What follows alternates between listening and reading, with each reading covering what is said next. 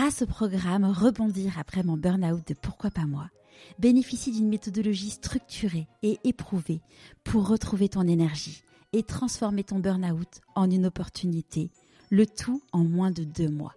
Pour en savoir plus, rendez-vous dans les notes de l'épisode. Pourquoi pas moi euh, on, me demande mon avis. Euh, je suis sur des plateaux télé, je, je, je suis à la radio ou en podcast avec toi. J'aurais jamais pensé ça. Euh, et ben pourquoi pas moi? Oui, c'est vrai finalement. finalement, pourquoi pas moi? Euh, Je pense que c'est peut-être maintenant parce que en tant que danseuse, euh, plutôt répondu pas toi. Donc j'ai pas eu l'occasion de me dire pourquoi pas moi. Enfin euh, voilà, j'avais pas forcément et j'ai pas eu une grande place en tant que danseuse, euh, même si je ça ça m'a ça m'a convenu, mais j'ai pas eu ce sentiment. Alors que là, j'ai le sentiment d'avoir vraiment beaucoup de chance. Ouais. Donc pourquoi pas moi? Pourquoi finalement oui, je je l'apprends. Bienvenue sur Pourquoi pas moi. Je suis Charlotte Desrosiers, la fondatrice de Pourquoi pas moi. Pourquoi pas moi? C'est un podcast avec des témoignages sans coupe, des véritables coulisses de ceux qui ont osé écouter leur petite voix et qui ne le regrettent pas. C'est un bilan de compétences, nouvelle génération. Trouver ma mission de vie et écouter ma petite voix, finançable à 100% avec votre CPF. C'est un livre. Et si je changeais de métier, redonner du sens à son travail? C'est le TEDx. Je n'ai plus peur du dimanche soir. Et c'est une newsletter hebdomadaire. Pourquoi pas moi? L'invitation à écouter ta petite voix. Je suis très heureuse de partager avec vous les coulisses du parcours d'une nouvelle femme exceptionnelle qui garde une grande humilité et générosité. Après des études de danse, Céline décide d'ouvrir sa propre école. Alors qu'elle se découvre une passion pour le corps et le bien-être, elle se forme à différentes pratiques. C'est avec le confinement que Céline et sa méthode vont se faire connaître. Une méthode révolutionnaire de renforcement musculaire qui est aujourd'hui la méthode chouchoute des stars. Je ne vous en dis pas plus. Je vous souhaite la bienvenue dans l'univers de Céline Roy. Bonjour Céline. Bonjour. Est-ce que tu pourrais nous parler de l'objet que tu as choisi pour te présenter, s'il te plaît? Alors, euh, j'ai longuement cherché depuis que j'ai reçu le, ton, euh, ton, ton message. Euh, et je n'ai trouvé rien d'autre. Alors moi, il faut savoir que je suis pas très objet déjà, et j'essaie plutôt de me détacher un peu des, des objets. Et hum, donc au départ, j'étais partie en me disant mais qu'est-ce que j'ai comme objet toujours avec moi? Euh, Bah comme euh, comme tu peux voir, hein, je porte pas de bijoux, je j'ai pas de voilà, j'ai pas de choses euh, vraiment matérielles que je remets ou j'ai pas de je, je suis pas très euh, superstitieuse et je n'ai trouvé, alors euh, tu vas être euh, déçu, mais finalement que mon tapis de yoga.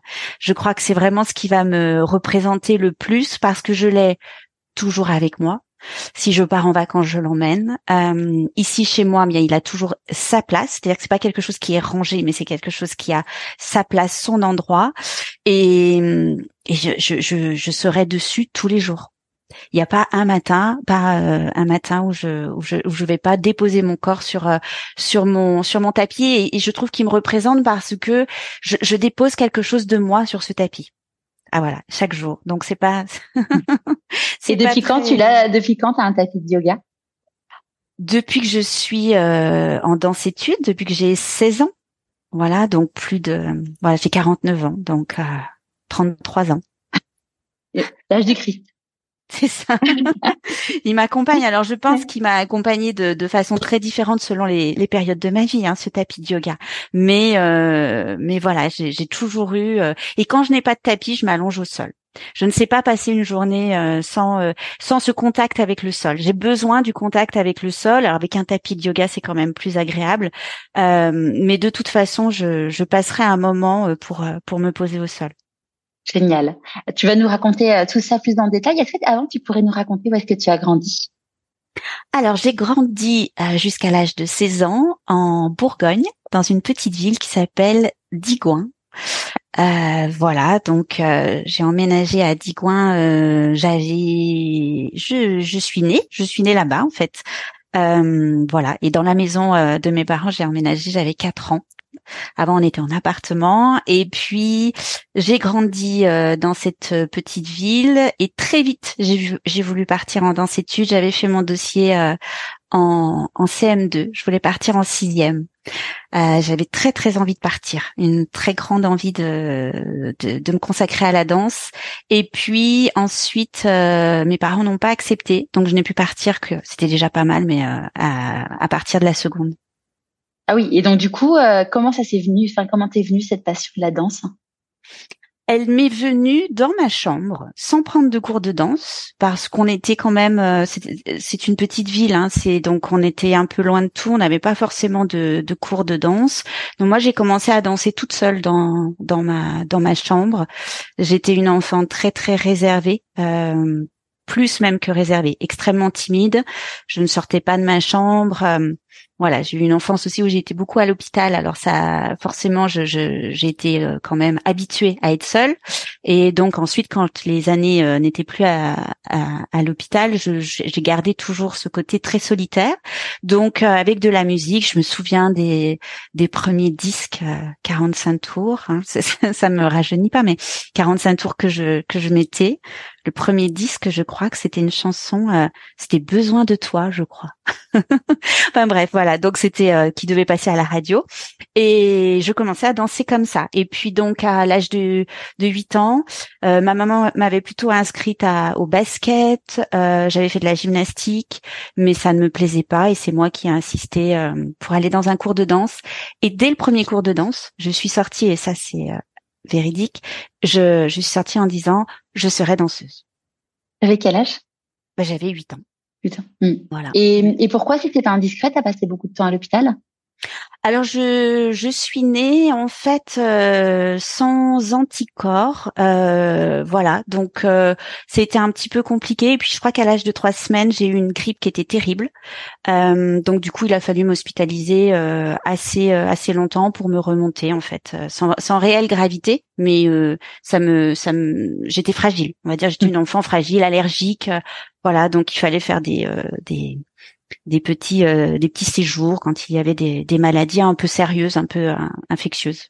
Et aujourd'hui tout tout va bien? Oui, oui, oui, ouais, ça a vraiment été euh, que la, la, la toute la petite enfance. Donc après rien du tout. Et comment tu l'as vécu du coup petite?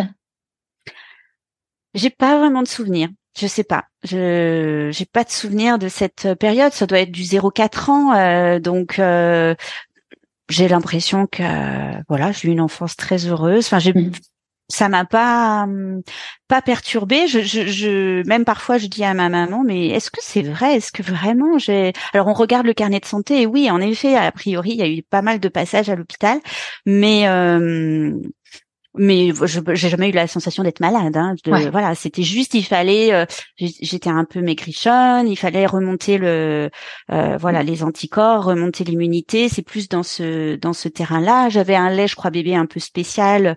Voilà j'étais un peu allergique à tout ça me ça me rendait plus fragile que malade. Ok. Et, et quand euh, avant de découvrir de, de faire prendre ton premier cours de danse c'était quoi tes rêves de petite fille? Ah, je sais pas si j'avais rêve. Moi, je rêve pas beaucoup. Euh, souvent, euh, on me pose la question encore. Euh, c'est quoi ton rêve? Je rêve pas beaucoup. Je je sais pas. Je je, je dirais que j'avais pas spécialement de rêve, sauf d'être danseuse. Ça, c'est sûr que ça m'a complètement envahi. Et puis après, ça a pris toute la place. Et avant huit ans, je je sais pas, j'étais très heureuse, ça m'allait bien, ma petite vie à la campagne. Hein. non, mais tes rêves de te dire, ah, quand je serai grande, je ferai c'était la, pour moi, c'était la danse. Ça toujours été la danse. Ouais. J'ai, euh, ça m'a sauvée parce que je sais pas ce que j'aurais fait d'autre. Enfin, maintenant oui, maintenant parce que j'ai changé, mais euh, mais je n'avais, euh, j'aimais, ah si, j'aimais beaucoup les livres. Je, je j'aimais, j'aimais les livres enfants et je m'enregistrais beaucoup sur les magnétophones je parlais sur un magnétophone. Voilà, je parlais énormément, donc peut-être, je sais pas, j'aurais eu envie de, de parler à la radio. C'est pas trop tard, hein Ouais, écoute, peut-être, je sais pas. Mmh. On verra. Mais mais sinon, non, ça a vraiment été toujours la la danse qui m'a qui a été ma ma préoccupation et puis mon préoccupation et puis mon plaisir, mon grand grand plaisir. Donc là, du coup, en, en, en seconde, tes parents te disent OK pour le sport-études? Oui, alors on a été un peu, euh, on était un peu pris de court parce que j'étais très insistante pour partir en danse études. J'avais été prise dans une dans une école à, à Dijon euh, qui a fermé euh, juste avant que je puisse rentrer. Donc ils nous ont envoyé. Donc moi je suis de Bourgogne. Ils nous ont envoyé à Nice. Donc voilà, pour mes parents, ça a été, ils ont été obligés d'eux parce qu'on avait, on avait fait en sorte, voilà, tous les papiers pour que je quitte la maison mais euh, et que je quitte le lycée dans lequel euh, dans lequel j'étais. Et donc je me suis retrouvée euh, du jour au lendemain à Nice en, en danse études loin de mes parents avec donc on, une un appartement sur deux étages avec des jeunes filles et des garçons aussi oui il y avait un garçon qui s'appelait Robert et qui ils étaient tous de, de pays très différents euh, nous devions être trois Françaises, des Italiens, il y avait une Allemande, euh, il y avait Gudrun aussi qui était hongroise, et puis Robert qui était suédois. Et donc là, tes parents, c'est dû leur faire un petit choc. Euh... Voilà. Là, c'était plus, voilà, on rentre plus tous les 15 jours, mais on va rentrer aux vacances scolaires. Mais euh, mais j'étais très heureuse. Je, je... Ouais, toi, toi, ça te ça te plaisait, ça te plaisait pas? Non, non, non. La passion de la danse était plus grande. Euh, oui, puis je crois que j'avais envie de cette indépendance. Euh, je, ça m'a pas pesé du tout, du mm. tout, du tout. Au contraire, euh, c'est, j'étais, j'étais vraiment heureuse de pouvoir vivre ça. C'est quand même, euh, c'est extraordinaire, quoi. On, alors il y avait l'école, mais il y avait tout ce côté euh, danseur. on parlait pas français à l'appartement. Enfin, je, voilà, j'étais ravie. J'étais ravie. Et ça dure donc là, ça, a duré quoi le temps du lycée Voilà, jusqu'à je passe mon bac et mm. puis ensuite euh, euh, on n'était pas très satisfait de mes résultats en danse, voilà. Enfin, mes parents trouvaient que peut-être c'était euh, c'était pas assez euh, cadré euh, par rapport à mon âge. Donc j'ai fait d'autres auditions pour rentrer dans une école de danse à Montpellier et à hum, Voiron à l'époque, c'était à côté de Grenoble. donc là, j'opterais pour cette école à Voiron où je passe trois ans. Voilà. Et là, c'est beaucoup plus rigoureux. Voilà. Là, on est euh, voilà, on est à 8 heures euh, au studio, on en sort à 20 heures euh, et, on, et on danse vraiment du lundi au samedi. On, on est voilà, c'est très intense, on est très cadré.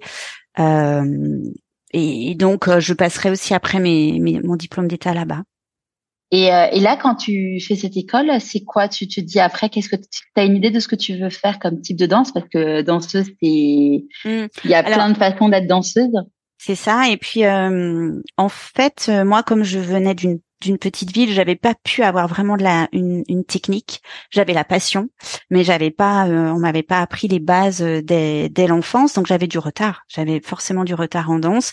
Donc, euh, mais j'ai j'ai eu la chance de pouvoir le récupérer et de pouvoir passer mes examens en classique et en jazz. donc, donc voilà, j'ai pu ensuite enseigner ces, ces disciplines et puis aussi en, en contemporain. Et puis avec l'école donc à Voiron, on a, on pouvait participer aux jeunes ballets de l'Isère.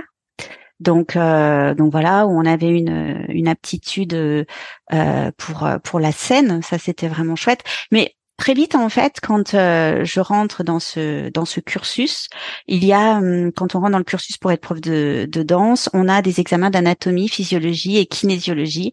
Et là, je découvre vraiment ma deuxième passion qui est encore plus dévorante que la première, c'est celle du corps et de la biomécanique. Je rencontre des professeurs, euh, euh, voilà, qui sont euh, passionnants et et je me mets vraiment dans les livres d'anatomie. Je je alors oui, il y a ce parcours de danse, mais je suis peut-être déjà, avec le recul maintenant, je dis ça, mais déjà j'avais, j'étais partie un peu sur le côté par rapport à la danse, qui est un univers passionnant, qui me plaît, euh, mais euh, j'ai été très contente aussi d'en sortir euh, après ces années.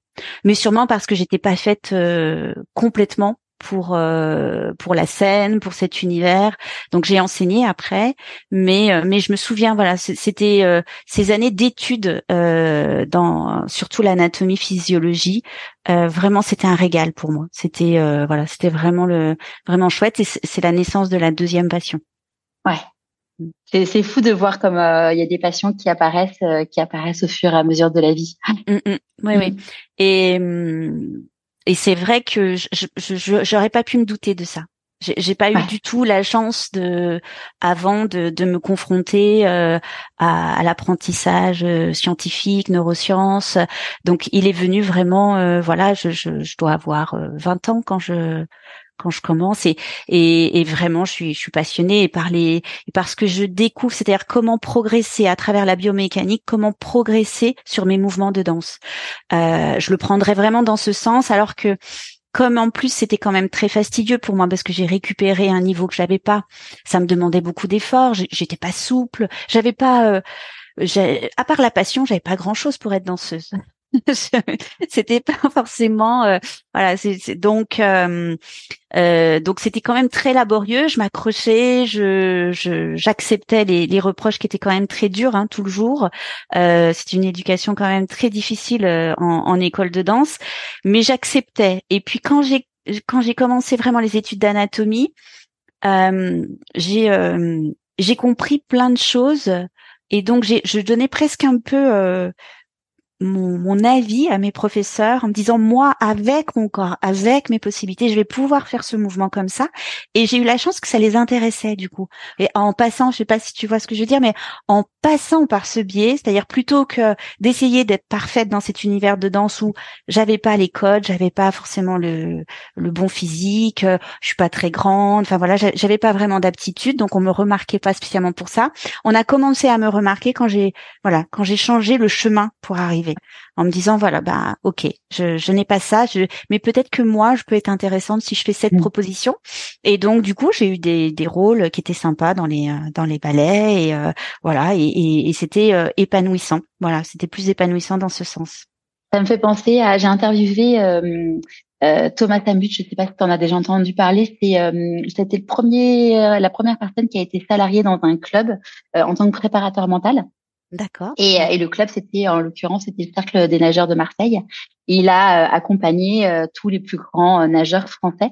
Et il continue d'ailleurs aujourd'hui. Et il a écrit un livre qui s'appelle Un cancre dans les étoiles. Et il raconte bon son histoire. Et il raconte aussi que il y a beaucoup de personnes qu'il a qu'il a coaché mentalement ou alors sans raconter de bêtises, je crois qu'il y, y, a plusieurs exemples, mais il y en a un notamment, c'est Florent Manodou, qui n'avait pas la bonne la façon dont il nageait le crawl, c'était pas la, la, la, façon standard et euh, c'était pas, tu devais pas nager le crawl comme ça. Donc euh, au début, bah, tout le monde lui dit non, mais c'est pas bien. En gros, tu vas pas réussir comme ça. Au final, il a lancé un nouveau mouvement de danse, de, de, de, de mmh. nage, de crawl, et l'idée, en effet, comme tu dis, c'est que finalement, bah, il y en a qui, il y avait une autre, euh, une autre une gymnaste qui avait pas du tout le corps euh, pour, euh, par rapport aux standards de la société pour être gymnaste, mais qu'elle a réussi à transformer sa singularité en un atout et devenir une grande championne. C'est ça. Et mm. c'est c'est pas facile en fait de de trouver sa singularité quand on a 16 ou 18 ans. On, on aimerait bien être singulier à ce moment-là, mais bah, moi je, je je savais pas ce que j'avais mis à part. Voilà, je savais que j'aimais danser. Euh, mais j'avais pas trouvé le moyen d'intéresser. Donc euh, voilà, il a fallu qu'on m'apporte des, des, outils et, et, cet outil, c'était vraiment la, la compréhension du mouvement, la biomécanique, la quelque chose voilà qui qui m'amenait euh, vraiment euh, ma mon langage corporel quoi. Donc ça, mm. c'était voilà, c'est ça a été une révélation. Sachant que même à 40 ans, il y a beaucoup de personnes qui ne connaissent pas leur singularité. Encore sur. Oui. oui. Je pense parce que c'est ça nous oblige. Nous, on, on c'est vrai que très tôt, on, on nous juge. Euh, enfin, mm. c'est dur comme mot, mais c'est quand même ce que moi j'ai vécu, c'est-à-dire que on, on, juge notre physique, on juge toujours ce que l'on fait, voir ce que l'on est parfois, mm. même si on nous dit attention, euh, euh, vous n'êtes pas ce que vous faites. Quand même, quand on danse, tout est un peu mélangé, et donc ça nous demande une une réflexion une acceptation dans un premier temps. Moi, j'acceptais. Voilà, je, suis très rigoureuse, donc j'aime ça. Je, je, voilà, donc j'acceptais, mais euh, je comprenais pas trop comment je pouvais, j'allais pouvoir me sortir de de ça. voilà, c'est quand même une période pleine euh, euh, pleine de doutes, mais qui nous oblige en fait à à se dire ok ok je fais pas 1m80 euh, je suis pas assez souple j'ai pas assez euh, de coups de pied euh, j'ai pas ça j'ai pas ça j'ai pas ça donc ça faut l'accepter on est en pleine adolescence donc on se trouve pas super Et bon, alors qu'est-ce que j'ai? Alors au début, on a ça. on a vraiment juste quoi, euh, un petit truc, une petite phrase. Bon, bah, ça c'est et on s'accroche à cette petite phrase. Et au final, euh, maintenant avec le avec le recul, je me dis mais j'avais plein de choses à dire. Je, je voilà, j'aurais pu dire plein de choses, mais bon, voilà, il y a aussi, il faut prendre confiance hein, euh, en soi. Et prendre confiance en soi, c'est la clé. Voilà. Mm. Donc, euh, et, et c'est l'avantage, c'est sûr que bah, quand on arrive, on a 30 ou 40 ans, on a on, on a fait ce parcours, donc on, on a peut-être un petit peu d'avance sur quelqu'un qui a pas eu ce parcours de sportif euh, professionnel. Mm. Donc là, du coup, tu sors de, tu sors de l'équipe de, de, de, tes études, tu, tu découvres cette nouvelle passion professionnellement. Mm. Du coup, tu, qu'est-ce que tu fais? Alors après un petit passage donc par la par la scène, par le biais de, de cette école, mm. euh, je vais monter mon école de danse et hum, il y a une chose qui est euh, dans ma tête, euh, c'est d'avoir des enfants. c'est primordial. Euh, je suis persuadée que si je laisse passer le temps, je n'en aurai pas et je ne peux pas concevoir ma vie sans, sans avoir d'enfants. Donc là, je, quand je suis diplômée, j'ai 22 ans. Voilà. Je, je suis la plus jeune euh, diplômée de mon école à 20 euh, à 22 ans. Quand on me donne mon diplôme, on me dit bon, euh, tu es un peu jeune, mais voilà, on, on accepte euh, quand même. Voilà, je, je, je réussis tous mes euh, tous mes euh, tous mes examens. J'aurai une j'aurai une bourse parce que j'ai des d'excellents résultats en anatomie physiologie. Comme je suis passionnée, j'arrive à un résultat proche proche du 20 sur 20 donc dans les dans les examens. Donc on me donne une bourse pour pour travailler une année supplémentaire. Donc et sortie de ça, je suis euh, je suis assez claire euh, que la scène n'est pas mon univers, même si j'aime bien. Je voilà, je et euh, donc je veux enseigner et en même temps je veux faire des enfants. Donc là je montrais mon école en, je commence à enseigner en 1996 et je crée mon, école en 1998. Donc hyper rapidement. Oui, voilà, à 24 ans. et ma fille naît en 2000. Ok. Voilà. Et, euh, et là, quand tu as créé ton école, euh, comment ça s'est passé? Parce que j'imagine qu'il fallait euh, des moyens financiers pour pouvoir trouver un local. Non? non, absolument pas. en fait, quand j'ai commencé à chercher du travail après mon diplôme, j'ai trouvé dans des associations de de de, de jobs, voilà, pas très loin. Je crois que c'était à 30 kilomètres. Et puis je me suis installée dans la ville à, à donc à Tarare au milieu pour pouvoir faire les trajets. Euh, donc j'ai loué un appartement et puis euh, le travail en association ne me ne me convenait pas, c'était pas assez euh, les, les personnes n'étaient pas assez rigoureuses dans leur pratique, c'était surtout ça qui me qui me convenait pas. Donc j'ai commencé à regarder où où je pouvais éventuellement intégrer des écoles. Donc j'ai commencé à travailler dans des écoles de Rouen qui étaient pas très loin mais quand même un peu loin et Mâcon dans des écoles privées. Et j'ai vu qu'à Tara, il n'y avait pas d'école. Donc, euh, euh, il y avait une école qui était fermée. Donc euh, j'ai déposé un CV dans cette école et on m'a contacté en disant bah, la, salle est allouée, mais euh, voilà si vous voulez. Donc ça s'est fait sans aucun moyen. voilà, du jour au mm. lendemain, j'ai j'ai monté cette école en septembre 1998 et on a fait de la publicité et puis on a eu, je crois, dès la première rentrée, je crois que j'ai eu 70 élèves, ce qui me paraissait énorme. Et, euh, et l'école a en cinq ans et a est arrivée à presque 500 élèves. Ça a été euh, voilà, ça a été vraiment euh, et ça c'est des années euh, super de créativité. On a fait beaucoup de choses avec les élèves sur scène. Ce qui m'intéressait, alors après voilà aussi, j'étais très intéressée par la créativité créativité, c'était monter des hum, des spectacles. Ça, c'était pour moi, euh, euh, voilà, je, m'éclatais vraiment avec mes élèves, les emmener dans une création. Euh, c'était un peu plus que des spectacles de fin d'année. C'était vraiment réussir à, à, avoir des thèmes, à avoir des, projets presque un peu professionnels avec des amateurs. Donc pendant dix ans, j'ai travaillé toute seule dans cette école. Avant de me détourner de la danse pour passer euh, donc à d'autres activités. Et avant qu'on parle du coup de ces autres activités, tu, du coup tes élèves c'était à la fois des enfants et des adultes? Oui, oui, parce que j'enseignais euh, donc j'enseignais le classique, je classique, le, le jazz, j'enseignais les claquettes parce que je suis aussi diplômée en, en claquettes, euh, le contemporain parce que j'avais les, les, diplômes aussi de anglais de, de contemporain euh, et un petit peu de ce qu'on appelait à l'époque du ça s'appelait du funk, je me souviens. ça il y a plus, ça n'existe plus ça. C'était, on va dire, une petite ancêtre euh, du hip-hop, je pense. Et, hum, et donc oui, c'était, ça démarrait à quatre ans en éveil, et, euh, et j'avais des adultes au bar au sol. Euh, j'aimais déjà bien ce public, euh, ce public adulte, public ado. non, non, j'avais, ouais, j'adorais ça. Vraiment enseigner, je, j'adorais. C'était vraiment, vraiment très très chouette. Et donc, du coup, qu'est-ce qui a fait que tu t'es détournée euh, de, la danse? Euh, Je, m'en suis pas vraiment aperçue. J'avais envie. Moi, j'ai toujours fait beaucoup de formations. Euh, j'avais déjà donc touché pendant mes études, le fameux danse études, j'avais touché au pilates, au yoga. Euh, ça m'intéressait. J'avais aussi fait du chant euh, et j'ai toujours fait des stages de danse chaque année pour me former, continuer à me former. Puis à un moment, je me suis dit tiens, je vais revenir au, au pilates. Donc euh, j'avais envie de d'autres formations. Donc j'ai commencé à prendre des cours à Lyon euh, de, de pilates.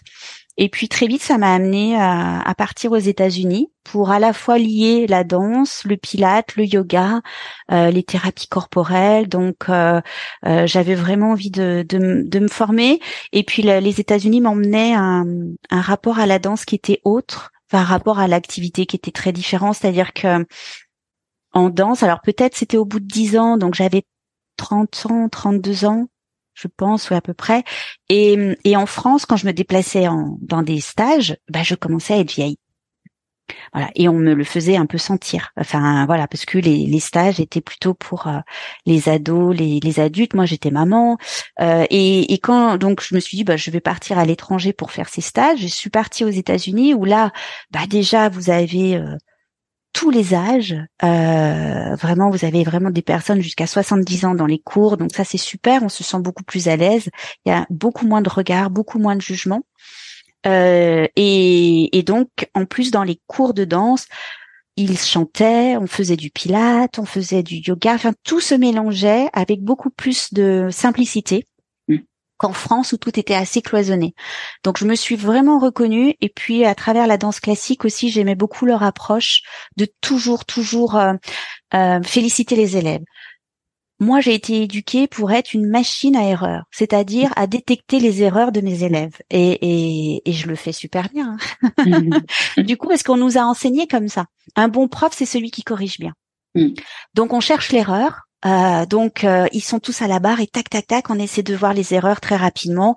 Et euh, moi, on m'a toujours dit, mais quand un professeur te corrige, c'est que tu vaux le coup. Voilà, c'est que on s'intéresse à toi, c'est chouette. et aux États-Unis, pas du tout. On félicite tout le monde. L'erreur, on la, on n'en parle pas trop. On donne la voix pour aller plus loin, pour s'améliorer, mais on, on fait pas de cas de l'erreur. Et tout ça pédagogiquement, moi, ça m'a, je me suis dit ah oui, mais c'est ça que je veux j'ai plus envie en fait de dire aux personnes ce qui va pas. Et et ça a été euh, voilà, moi je me suis vraiment reconnue dans le dans cette pédagogie, dans cet enseignement. Je dis pas que ce que les États-Unis ont tout juste et surtout hein, c'est pas ça. Hein. C'est là ce moment-là, c'est New York. En plus c'est pas les États-Unis, mais c'est New York, donc c'est quand même pas non plus euh, l'ensemble des États-Unis. Mais ils m'ont apporté ça et je suis revenue dans mon école en me disant bah je veux ça. Je veux encourager les élèves. Je veux qu'en danse classique euh, enfin j'aimerais je veux mais j'aimerais qu'en danse classique il n'y ait pas que des gens euh, minces. Euh, j'aimerais que tout le monde puisse se sentir avec cette grâce parce que finalement parfois on se plaît dans cet élitisme de, grâce, de voilà, c'est réservé et non, ça n'est pas réservé en fait. C'est ça peut être ouvert à tout le monde, à tous les physiques. Euh, moi, j'ai vu des des élèves, des ados qui étaient plutôt rondes, plutôt avec des physiques euh, carrés et qui étaient d'une beauté incroyable en danse classique, euh, qui justement, bah, qui prenaient un autre chemin comme comme on a dit tout à l'heure. Et et c'est ça, voilà. Et c'est alors ça a commencé par me détourner un petit peu de la pédagogie française mmh. et puis ensuite eh bien je je me suis détournée complètement pour aller vraiment sur une recherche corporelle euh, pour encore plus élargir euh, voilà mon, mon, public et puis ce que ce que je disais donc euh, et naturellement j'ai pas eu l'impression d'arrêter la danse parce que je même dans mes cours à l'heure actuelle, c'est pas loin, c'est pas loin de la danse. C'est évidemment on a on n'est pas en musique, on a on n'a pas cette recherche artistique et, créative, mais dans les fondamentaux, je la sens dans dans mon corps. Mhm. Et du coup, quand hum, entre le moment où tu avais ton école de danse et le moment où tu as créé ta méthode dont tu nous parleras euh, après, euh, comment ça s'est passé, la jonction? Est-ce que ça s'est fait progressivement? Est-ce qu'un jour tu t'es dit j'arrête l'école, je lance ma méthode Comment comment ça s'est passé? Hum, Alors ça s'est fait euh, progressivement. Donc au bout de dix mmh. ans, je commence à intégrer des professeurs. Euh, alors ces professeurs, j'ai beaucoup de chance parce que ce sont des anciens élèves. J'ai eu euh, aussi une chance folle pendant ces études, enfin pendant cette école de danse, j'ai eu au moins une quinzaine d'élèves qui sont devenus professionnels. Euh, et qui ont ce souhait d'enseigner. Donc, euh, alors que je n'étais pas du tout école professionnelle moi-même, j'ai jamais fait de concours. Enfin, je les ai jamais emmenés au concours. C'était pas, ça me ressemblait pas. J'avais pas envie de ça. Mais euh, voilà, donc j'ai eu des élèves qui ont pu prendre la suite, donc une, puis deux, puis trois. Donc ça, ça m'a libéré petit à petit pour commencer à enseigner le Pilate au sein de mon école de danse. Donc je gardais quelques cours de danse et j'enseignais le Pilate. La méthode était, j'étais très rigoureuse en plutôt Romana Pilates, que j'avais été formée en Romana, donc méthode originelle. Euh, et puis euh, j'ai commencé vraiment à lâcher complètement quand j'ai déménagé sur Lyon. Euh, j'ai déménagé pour un motif personnel, c'est que mes enfants, mes deux filles que j'élevais seules, grandissaient et je voulais pas être éloignée d'elles. Donc euh, j'ai pris le parti de déménager euh, pour qu'elles puissent faire leurs études à Lyon. Euh, donc euh, Elles avaient quel âge à cette époque-là? Alors ma plus petite était en troisième et la plus grande était en terminale. Voilà, quand on a fin fin de quatrième et fin de première, en fait, on a déménagé. Et donc je sais plus quel âge ça fait, ça doit faire dans les 13 et Ouais, c'est ça, ouais, 13 14, ouais. Voilà. Et donc on a déménagé à Lyon. Donc j'ai fait les trajets euh, au départ. Et puis euh, j'ai pris d'autres professeurs pour euh, pour gérer les cours petit à petit. Moi à Lyon, je travaille en cabinet de kinésithérapie. Donc je commence à développer aussi une clientèle en cabinet de kinésithérapie et, et je ne fais que diriger l'école et puis je cette année l'école de danse a malheureusement en fait mon départ ça c'est peut-être le le regret et encore c'est pas vraiment un regret euh, puisque je trouve que c'est un chemin c'est juste un chemin. C'est-à-dire que quand j'ai commencé à vraiment quitter les cours n'ont pas fonctionné euh, avec d'autres professeurs euh, ni en danse d'ailleurs, ni en ni en pilates. Et puis le confinement a, complètement anéanti cette euh, cette école. Il y a eu les deux côtés, c'est-à-dire le fait que moi je sois à Lyon, euh, les gens se sentaient un peu abandonnés aussi, puisque du coup je travaillais là-bas et, et, le confinement faisait qu'on pouvait plus pratiquer comme on voulait. Et donc là vraiment depuis septembre l'école n'existe plus. Ok.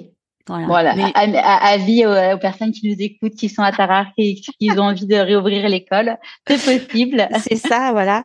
Mais euh, mais c'est, euh, j'ai pas, euh, j'ai pas vraiment vraiment de de regrets. Je, dirais que c'est ainsi. C'est vraiment un, un, un chemin. Évidemment, j'aurais aimé que que l'école continue euh, dans parce que je l'avais créée. Elle aurait 25 ans, donc euh, donc voilà. Mais mais mais c'est aussi les les élèves qui décident. Hein. Voilà, hein. mm. c'est eux qui décident s'ils ont envie ou pas euh, de faire continuer leur euh, leur école. Bah quand il y a plus d'élèves, il y a plus de profs. Hein. Ouais, forcément. Voilà.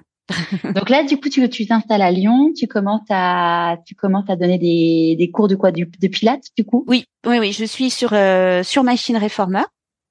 la machine de, de pilates de, de renforcement musculaire et je suis dans deux cabinets de kinésithérapie donc sur Lyon jusqu'au confinement euh, où euh, bah, je serais euh, arrêtée complètement. Euh, et comme j'ai donc sept réformeurs qui sont pliables, au jour du, confinement, je décide de les prêter à mes élèves. Voilà, je, je sélectionne sept élèves qui peut-être les plus motivés ou les ceux avec qui j'ai plus d'affinité et je leur dis est-ce que vous voulez pendant cette période de confinement euh, prendre les réformeurs chez vous pour pratiquer et, et l'aventure euh, en ligne commence? Donc c'est né d'une opportunité. Ce, voilà, c'est je, je, le jour, hein, vraiment le jour du confinement, j'ai cette idée. Euh, je trouve que c'est le seul moyen qu'on puisse euh, euh, continuer à avoir une activité physique et, et, moi une activité professionnelle, parce que vraiment mmh. tout s'arrête. Hein. Euh, et j'en ai pas du tout envie. Euh, et et les élèves acceptent. Et c'est vrai que je, je travaillerai énormément en ligne en fait parce que comme ils sont en plus beaucoup plus disponibles, ils ont envie de prendre plus de cours. Donc euh, certains prennent jusqu'à deux cours privés par jour. Donc j'arrête j'arrête pas. En fait, je pratique sur mon sur mon réformeur. J'en ai un chez moi aussi pliable et je pratique euh, avec mon écran. Euh, euh, et, et, on vit des choses super aussi. Enfin, vraiment, c'est encore une autre expérience, mais mais c'est c'est vraiment très agréable de. On rentre dans l'intimité des personnes quand on est en ligne. Mmh. Euh, parce que justement euh, les personnes vont, vont se montrer peut-être plus au naturel. Il euh, y a personne à côté de nous, on est dans notre zone de confort, on est on est chez nous, donc ça amène encore une autre pédagogie. Il faut se réinventer au niveau de la pédagogie. On n'enseigne pas de la même façon en présentiel que sur un écran parce qu'il faut que les choses passent de la même façon, qu'elles soient tout au moins aussi intenses. Mm. Euh, et donc, euh, ben c'est un, un, autre challenge, mais j'aime bien. Je, je me dis ah oui, bah comment faut travailler sur de la précision verbale, travailler sur la voix, beaucoup plus un travail de voix que de visuel, puisqu'on mm. on peut pas et regarder le prof et, et faire. Donc euh, un travail de répétition aussi plus important, des exercices clairs, simples, précis. Donc tout ça m'amuse. Enfin, je, je, je, suis assez contente. Euh, euh, et en même temps, l'aventure Instagram commence aussi en même temps. Ouais. Mm. Donc là, tu lances ton compte. Tu avais déjà un compte Instagram ou tu le Alors j'avais un compte Instagram euh, que mes enfants m'avaient créé. Et il, devait y avoir, je crois qu'il n'y avait pas de photos elles avaient ouvert ce compte. Donc non, j'avais rien. il était ouvert, mais mais je n'avais rien. Et la première photo du compte, je crois, c'est le premier cours en ligne, le jour du confinement, où ma fille, la plus jeune, me prend en photo sur mon tapis. et, euh, et voilà, et ça démarre. Et c'est le voilà, l'aventure Instagram aussi qui démarre. Et, euh, et là, à ce moment-là, est-ce que tu as la conscience d'avoir créé une méthode ou pas encore? Non. Non, non, non, j'ai pas du tout. non, j'ai pas du tout la, la conscience de euh, d'avoir créé euh, d'avoir créé quoi que ce soit. Moi, j'ai jamais. Euh, j'ai, je déjà la particularité, c'est que je ne je n'écris rien quand j'étais prof de danse ou quand j'étais. je je prépare pas mes cours. Euh, comme mes spectacles, je les préparais pas. J'aimais, j'aimais bien créer avec, euh, voilà, euh, ce challenge toujours un peu. Ça, ça me plaît d'être. ce qui me plaît, c'est d'être dans l'instant. Et je trouve que dans l'enseignement, quand c'est préparé, c'est réchauffé. Mmh. Et du coup, on n'est plus dans dans cette découverte. Et moi, j'ai eu cette expérience. En fait, je la tiens de mon examen quand j'étais donc en examen pour être prof de danse. on nous préparait donc on prépare des cours et on a on passe devant des, des un jury. Euh, tout d'abord, on, fait un examen de danse, on passe la première année la partie technique pour évaluer, un petit peu comme au patinage artistique. Vous savez, vous avez une euh, chorégraphie technique, vous avez une note et une chorégraphie artistique, vous avez une note. Et là, on évalue si vous êtes capable techniquement d'être professeur. Après, vous avez des examens d'anatomie, physiologie, kinésiologie, musique, musique et euh, histoire de la danse. Et puis après, en dernière partie, vous avez un examen qui s'appelle pédagogie, kinésiologie, où là, toute l'année, vous préparez euh, le moment où vous allez donner un cours. un cours à des enfants et un cours à des à des élèves dits intermédiaires ou avancés ou professionnels. Et euh, et pour moi, je trouvais ça euh, stupide. Enfin, je, je, je me disais mais c'est pas possible que je donne le même cours toute l'année, même s'il est excellent puisque vous avez préparé, préparé. Donc vous savez absolument tout de ce cours. Et, euh, même c'est entre nous, c'est chiant. Enfin, tu te... Eh c'est carrément. Euh... et du coup, mais bon, il fallait se, mm. se plier. La directrice, c'était voilà, il, il fallait, euh, c'était les chances de, de, de réussite hein, de ce de cet examen. Et le jour de l'examen, je n'ai pas du tout donné mon cours. Je n'ai pas donné le même cours. et, donc à la fin, j'ai eu une excellente note. Et mais euh, et je lui dis c'est impossible. Je peux pas être naturel sur quelque chose que je voilà que je que je découvre pas. J'avais besoin de découvrir avec les enfants pour m'amuser tout autant qu'eux. Et ça, je garderai ça toute ma vie et encore maintenant. J'ai besoin de découvrir mon cours en même temps que mes élèves pour qu'ils soient bons. Euh, enfin bon, je sais pas s'ils sont tous bons, mais par rapport à leurs problématiques du jour, de et qu'intellectuellement ce soit intéressant, parce que sinon euh, on n'est que des, des répétiteurs de de choses déjà. Euh, enfin, je trouve que ça n'a pas vraiment d'intérêt. Enfin, je n'en trouve pas. Donc euh, donc voilà. Donc j'ai j'ai j'ai toujours eu ce, ce ce challenge. Alors je sais plus pourquoi je te racontais ça. Du coup, je t'ai demandé si tu as la, la création de la méthode. Ah voilà.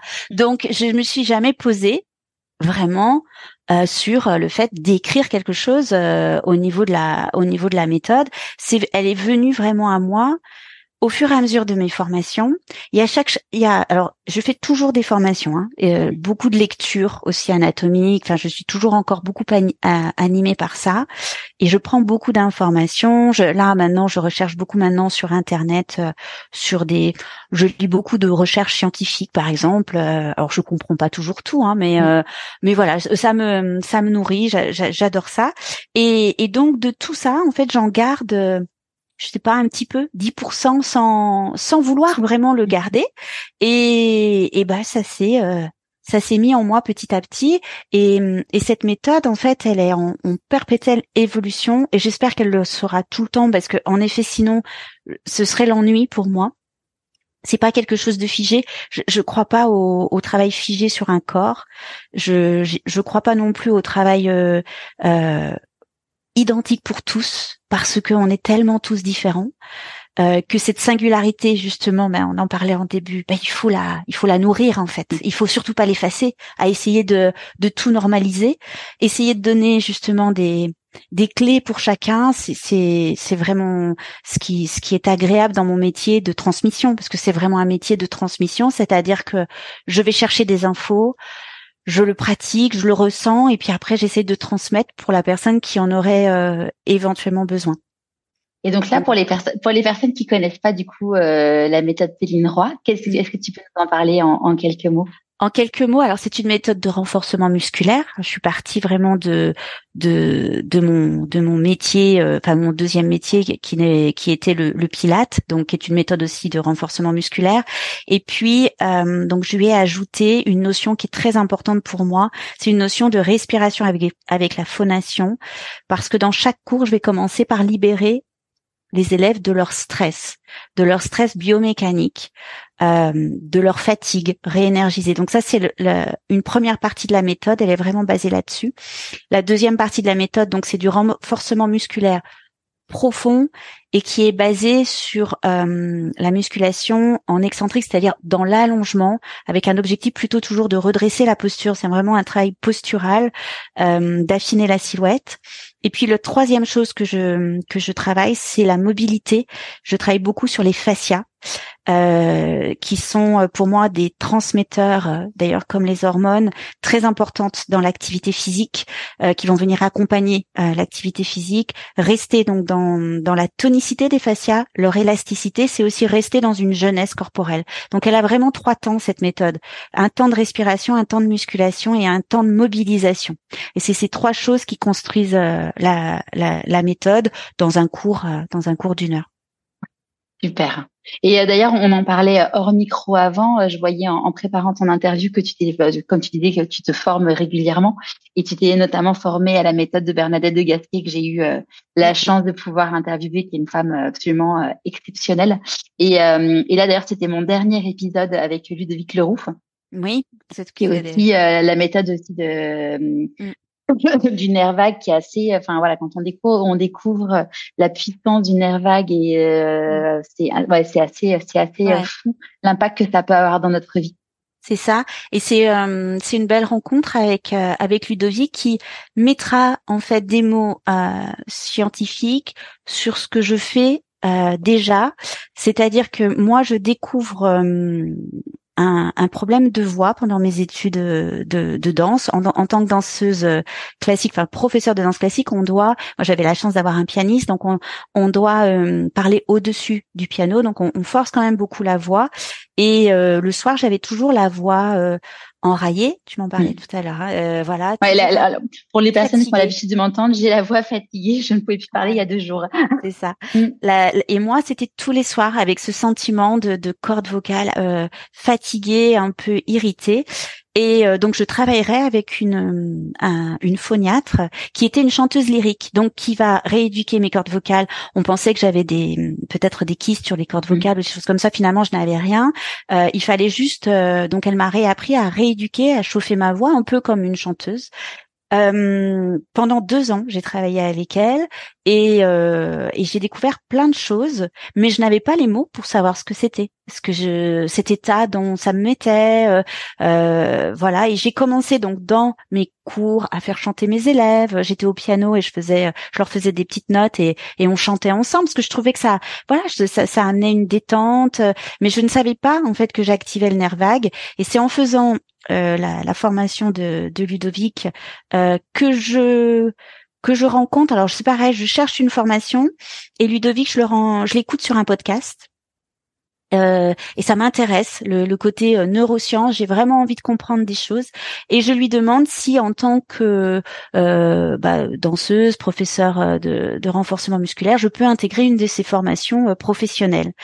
Et donc il m'accepte avec plutôt des personnes qui sont dans le développement personnel, hein, euh, psychologue, psychiatre, euh, euh, voilà. Donc je suis la seule finalement qui suis plutôt dans le dans le sport. Et, et j'apprendrai plein de choses pendant cette formation. Donc diplômante en on est coach en théorie polyvagale suite à cette formation. Et il mettra vraiment des mots sur donc cette respiration que je demande avec la phonation qui va faire vibrer les cordes vocales et qui va déclencher en fait le, le nerf vague le dixième nerf crânien pour amener un état de détente voilà donc, mm. euh, et Bernadette de Gasquet, elle joue aussi un rôle très important. Elle, mm. je fais ces formations, j'en ai fait beaucoup. J'ai fait, euh, je, je, sais peut-être pas toutes faites, mais j'ai même été jusqu'à travailler. Je suis formée en, en pré et post-natal. Je n'ai jamais enseigné. je n'ai jamais enseigné ça, mais ça m'intéressait en fait de connaître un petit peu euh, l'activité physique quand on est enceinte et après, mm. euh, parce qu'il y a beaucoup de changements euh, corporels. Et cette formation m'aide pour comprendre les changements de la ménopause. Euh, donc, euh, donc rien n'est jamais euh, enfin vain en fait. Il, mm. on fait toujours quelque chose pour une pour une raison même si c'est beaucoup plus tard. Et le travail de de Bernadette de Gasquet je l'ai beaucoup intégré sur tout ce qui est justement postural, euh, ce travail d'allongement de la silhouette, de partir vraiment du travail du bas du corps jusqu'en haut. Elle, elle a mis des mots sur mon travail de danseuse, même si euh, si elle écoute ton, podcast, je sais qu'elle est elle est pas pour la danse classique, elle est pas pour le pilate, elle l'a beaucoup exprimé, mais ça a mis des mots sur ce que la danse classique demande en effet sur cet engagement. Moi, j'appelle ça le corps droit, corps gauche et hop l'autograndissement que Bernadette aussi fait. Euh, et, et, et au final, euh, voilà, ça, ça, ça, a mis aussi. Je me suis dit, ah oui, elle aussi, elle a une approche très biomécanique. Elle est médecin, euh, Bernadette de Gasquet. Et en fait, euh, elle, pour euh, pour ceux qui connaissent pas son histoire, ce qui est incroyable, c'est que Bernadette, elle a, elle était elle, elle, elle a une première carrière. Elle est devenue prof de yoga et en mmh. fait, elle a compris des choses par rapport au périnée et elle s'est dit, en fait, pour pouvoir être légitime, il faut que je devienne médecin. Donc à 40 ans, elle a repris ses études pour devenir médecin. Elle a divorcé au milieu de tout ça. Elle a fini médecine et elle a, elle a jamais enseigné le, enfin, elle a jamais enseigné. Elle a jamais été médecin. Elle dit les, les seules ordonnances qu'elle est prescrites, c'est des médicaments qui ont été reçus, qui ont été maintenant euh, interdits. oui, oui, c'est un parcours, euh, c'est un parcours. Elle est incroyable. Ouais. Voilà. Mm. Et, et, elle a fait beaucoup avancer dans le dans la remise en forme, évidemment, sur tout le travail qui est euh, périnéal, évidemment. Et elle a voilà. Et, et, et en fait, moi, c'est un peu tout, tout. Je n'ai pas gardé tout de ce qu'elle propose. Ouais. Oui, tu, pas gardé. Tu de chaque méthode ce qui te correspond à toi et. Oui, ce à ce, euh, ce à quoi je crois, euh, peut-être aussi, euh, voilà, par rapport à à ce que je ressens et il y a des choses dans le euh, dans le pilate que je n'ai pas gardé que je que je trouve pas pas intéressant euh, pas intéressante chez Bernadette, c'est c'est pareil. C'est je, je, dans la théorie polyvagale, évidemment, je prends pas tout non plus parce que sinon on ferait euh, on ferait plus de, de cours de, de, remise en forme. Moi, ce qui m'intéresse, c'est vraiment ce côté euh, euh, multidiscipline dans un même cours pour mmh. arriver à un résultat. Voilà, c'est c'est vraiment ça. Et, euh, et à partir de quand? Parce que là aujourd'hui, donc ton ta méthode, elle est elle est reconnue et finalement c'est un peu la cible sur laquelle tu, tu travailles, qui sont les femmes à partir de 45 ans. À mhm. partir de quand tu as décidé du coup de, enfin tu as décidé où tu t'es rendu compte que finalement c'était euh, cette méthode s'appliquait au mieux pour pour euh, cette typologie de, de, de femmes? Alors au départ, en fait, la méthode, elle a été plus pour les hommes. C'est marrant d'ailleurs, parce que je l'ai enseigné plus en cabinet de kinésithérapie sur des sur des hommes. Euh, j'ai ici aussi enseigné donc euh, sur des athlètes de haut niveau qui étaient un public masculin, l'engagement justement du corps droit, corps gauche, l'autograndissement et cette respiration avec le nerf vague pour la récupération. Donc, euh, elle n'est pas forcément ciblée pour pour les femmes. Je dirais qu'elle elle correspond à trois types de, de, personnes. Les femmes qui vont traverser la ménopause parce que le bouleversement hormonal les emmène dans une période très stressante. Les hommes qui traversent par leur charge mentale due à leur travail une période très stressante. et les athlètes de haut niveau qui ont besoin de gérer leur stress et besoin de gérer la récupération. Le, dénominateur commun, c'est le stress en fait. Donc euh, et, et c'est vrai qu'une jeune femme de 20 ou 30 ans, je dis pas qu'elle est pas stressée, mais voilà, son, son mm. corps aura. Moi, quand je parle de stress, c'est du stress biomécanique qui engendre des inconforts corporels. Hein, c'est pas un stress où euh, je tremble parce que j'ai peur. Hein, c'est c'est c'est pas ce stress là où. c'est du stress chronique. Euh, c'est du stress chronique qui euh, qui, se sent. Voilà. Et tu, que tu arrives même plus à qui devient chronique, mais que tu arrives même plus, tu même plus à identifier d'où vient. Tout à fait. Les personnes. Ouais, les personnes me disent souvent non, je suis pas très stressée. Et puis en fait, quand on fait des petits euh, des petits bilans corporels, on se dit ici il y a quand même beaucoup de zones très mmh. très. Le stress en fait va immobiliser les articulations va, va, va nous enlever de la mobilité. Donc c'est pour ça que c'est en lien aussi après avec mes exercices de fascia et de mobilité, va engendrer donc des, des, des douleurs, des raccourcissements. Donc c'est euh, voilà, c'est en ça où, où, finalement les tous les profils peuvent être abordés avec ces dénominateurs communs qui est euh, qui est le stress et ce cette immobilité. Je me suis euh, aperçue que j'enseignais ma propre méthode dans ce cabinet de kinésithérapie où on commençait à me dire mais mais tu fais quoi? Tu es prof de quoi exactement? Euh, Est-ce que ça ressemble un peu à du yoga ce que tu fais? Ça ressemble euh, et donc euh, j'ai commencé à me dire bah je fais un peu ma méthode. Donc je, je disais pas méthode Céline Roy parce que je trouvais que c'était pas du tout modeste. Et puis quand on a déposé la méthode, mon nom de famille est, venu naturellement. Donc voilà, on, l'a on l'a appelé de mon nom. Mais c'est vraiment c'était il y a il y a une à peine dix ans. On l'a déposé il y a cinq ans et, et c'était un peu avant, peut-être trois ans avant, euh, où, où, vraiment j'ai commencé à, à, aussi à, à, assumer, grâce aussi à mes élèves hein, qui euh, m'ont poussé à, à, dire mais non, mais dis-le que voilà. Euh, et ce qui m'a poussé aussi à, à, dire que c'était ma méthode, c'était pour ne pas décevoir des gens qui voulaient s'inscrire par exemple dans du Pilate que mmh. je ne fais plus. Si on vient dans mes cours par par souci aussi de, de enfin de comment euh, transparence ouais mm. de transparence et puis d'intégrité par rapport à ce qu'a fait Joseph Pilate que je que je connais que que c'est une méthode que je connais bien que j'ai mm. longtemps pratiquée et que je respecte beaucoup tout comme de Gasquet comme euh, j'ai j'ai vraiment beaucoup de respect pour toutes ces ces méthodes et donc je je voulais pas euh, je veux pas mentir voilà je, je ce que je fais dans mon cours parce que c'est un un mélange de tout ça plus maintenant quelque chose que j'apporte moi par ce travail sur les hormones, euh, voilà, ce travail sur le ventre, qui, qui met vraiment que j'ai que j'ai pris nulle part, qui est vraiment euh, mon, mon travail à moi. Ouais. Et donc là aujourd'hui, euh, tu as une as une très belle communauté sur Instagram. Ça c'est quelque chose que sur lequel du coup as, tu t'es fait accompagner ou tu alors euh, oui, euh, dès le départ, quand je quand donc je le, moment du confinement où je laisse mes, mes réformeurs à mes élèves. Dans une de ces élèves, il y a donc une amie que j'ai depuis euh, très longtemps, qui, qui me suivait déjà euh, à l'époque de, de Tara, qui est euh, attachée de presse. Et hum, comme moi, je suis toujours très timide et très réservée, à ce moment-là, elle me dit là tu n'as plus le choix, c'est-à-dire qu'il faut que tu passes sur Instagram. Donc euh, moi je sens évidemment l'urgence, donc j'accepte évidemment. Je dis bah oui. Donc on a fait les sites internet ensemble, on a on a travaillé donc sur euh, sur l'Instagram et elle m'a pendant euh, je dirais presque alors la première année c'est sûr, la deuxième année j'ai commencé à travailler un peu toute seule, mais la première année elle avait validé absolument toutes les vidéos que je euh, mettais euh, parce que parce que je ne savais pas en fait ce qui. n'avais pas les codes non. j'avais pas les codes, euh, je, je, je savais pas ce que je pouvais mettre, jusqu'où je pouvais aller, ou euh, et puis alors je regardais ce qui se faisait. Euh, alors au début on essaie un peu de faire ce qui ce, ce, qui plaît, hein, pour essayer de d'attirer un petit peu, mais je me reconnaissais pas du tout dans ce que. Donc et à un moment où où, voilà, on a on a mis euh, ben, ma singularité encore une fois, euh, ce qui, euh, moi je suis quelqu'un d'assez calme, d'assez lent quand je fais les mouvements, donc bah, je suis restée dans ce que je dans ce que je savais faire, et puis ça a commencé à, à fonctionner. assez vite, la première année, on est monté, je crois, à, à 10 000 abonnés. Euh, et puis on a eu la deuxième année, on a vraiment stoppé à 15 000, mais pendant très longtemps, comme si euh, plus rien ne bougeait. Euh, alors j'avais eu un problème aussi avec mon compte parce qu'on me l'avait piraté. donc je pense que j'avais été aussi un peu bannie, c'est-à-dire qu'on me montrait pas beaucoup, j'avais pas une évolution, mais on Bon, 15 000, je trouvais déjà que c'était énorme. Hein. En, en, toute honnêteté, moi, je trouvais déjà, waouh, 15 000 personnes, vous vous rendez compte?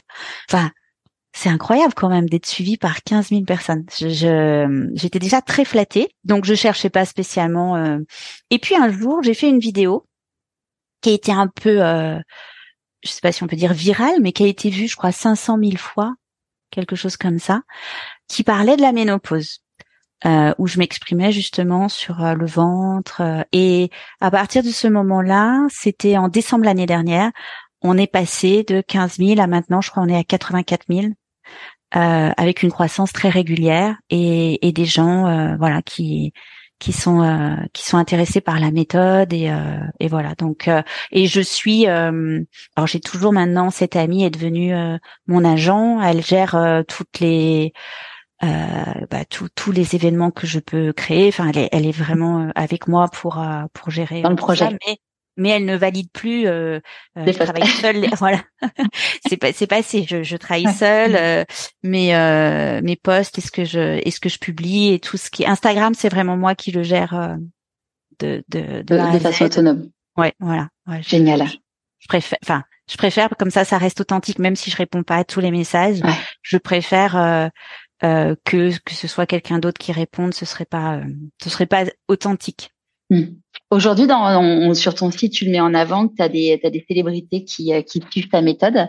Euh, mhm. comment, notamment euh, Carla, Carla Bruni, comment tu comment tu l'as vécu le fait que ce type de personne, enfin surtout j'ai envie de dire Carla Bruni qui a été ancien top modèle, c'est c'est pas juste une personnalité, c'est pas juste une personnalité publique, c'est je, je, suis je suis ravie et puis surtout je suis ravie parce que c'est des les personnes les personnalités avec qui je travaille sont des, des êtres adorables donc euh, c'est des rencontres. Moi, je suis très curieuse, donc euh, euh donc c'est euh, j'aime rencontrer les gens, que ce soit mes élèves ici dans le studio ou des personnalités.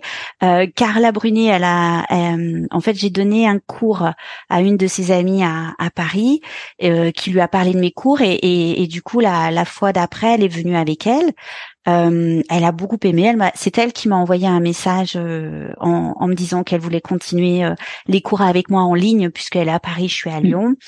Donc on a commencé euh, voilà comme ça à se voir une fois, deux fois par semaine, euh, et puis c'est régulier maintenant. On, on, travaille ensemble, donc soit je vais chez elle, soit soit c'est en ligne.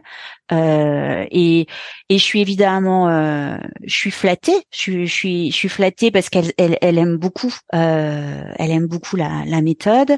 Et puis je suis heureuse parce qu'elle est c'est un être euh, exceptionnellement euh, respectueuse, adorable, intelligente, drôle. Enfin, je, je, je, ne la connaissais pas. je la connaissais pas beaucoup. Je suis encore une fois, je je, je, je suis pas très consommatrice de médias, de euh, d'Instagram, comme je te disais. Donc du coup, je, je les découvre. J'ai pas de je, n'ai pas d'a priori euh, parce que je, je, ne les connais pas. Donc euh, et voilà et, et et pour Estelle, il y a Estelle, c'est elle qui m'a qui m'a suivie euh, d'elle-même, je crois. Et puis euh, quand je quand j'allais à Paris, je lui ai proposé, je pense, de venir comme Valérie Trier-Valeur ou ou Sarah Poniatowski. Je, je, leur propose quand elles me suivent, quand je vois qu'elles ont un intérêt euh, pour pour ma méthode, voilà, je leur propose gentiment de si elles veulent la tester et, et si elles me disent oui, c'est c'est c'est super. En, je crois que elles m'ont toutes dit, dit oui, je crois. Enfin, Je j'ai pas dû proposer non plus à, à, énormément, mais et, et à chaque fois c'est des très très belles rencontres parce que elles sont intéressées par ce que je fais. Euh, et donc du coup, ce sont des élèves qui pour moi sont euh, sont très agréables. Elles ont envie de voilà de travailler. Et puis Estelle, on a fait un travail euh, très régulier ensemble, en présentiel, en ligne aussi. voilà. Et, et dès qu'on peut, on essaye de de travailler ensemble. Voilà. Super. Comment t'écoutes ton intuition? Moi, je, ne suis guidée que par ça. Je sais pas faire autrement. Comme je, comme je note pas, comme je suis pas, euh, euh, je, je, je, sais, je, je fais pas de to-do list, tout ça. J'ai l'impression, euh, je, sens les choses en fait. Et par contre, parfois, je sens pas. S'il y a quelqu'un que je, que je, je, je fuis, ça c'est un de mes défauts. C'est alors euh, Ludovic dirait que je suis sympathique fuyante euh, selon la théorie euh, polyvagale. Je suis dorsale et, en même temps un peu sympathique fuyante, c'est-à-dire que je fuis tout ce qui tout ce qui m'est pas agréable. Donc c'est pas c'est pas forcément qu'une qualité. mais mais donc pour les personnes c'est un peu ça aussi, c'est-à-dire que si je je vois que le contact est pas fluide, qu'il n'y a pas quelque chose qui, qui, se passe de pas forcément on, peut ne pas être euh, amis ou on n'est pas obligé d'être dans un lien très fort mais il faut qu'il se passe quelque chose euh, parce que sinon bien euh, euh, c'est vrai que il faut pas perdre de temps Enfin, je, encore une fois, je pense que c'est peut-être pas bien, hein, mais mais mais j'ai pas du tout envie de perdre de temps. Ça m'arrive rarement, mais quand je sens euh, même dans le, même dans la transmission, hein, même pédagogiquement, si je sens une élève qui n'est pas dans le qui n'est pas dans le lien avec moi, je sais que ça n'apportera rien aux deux.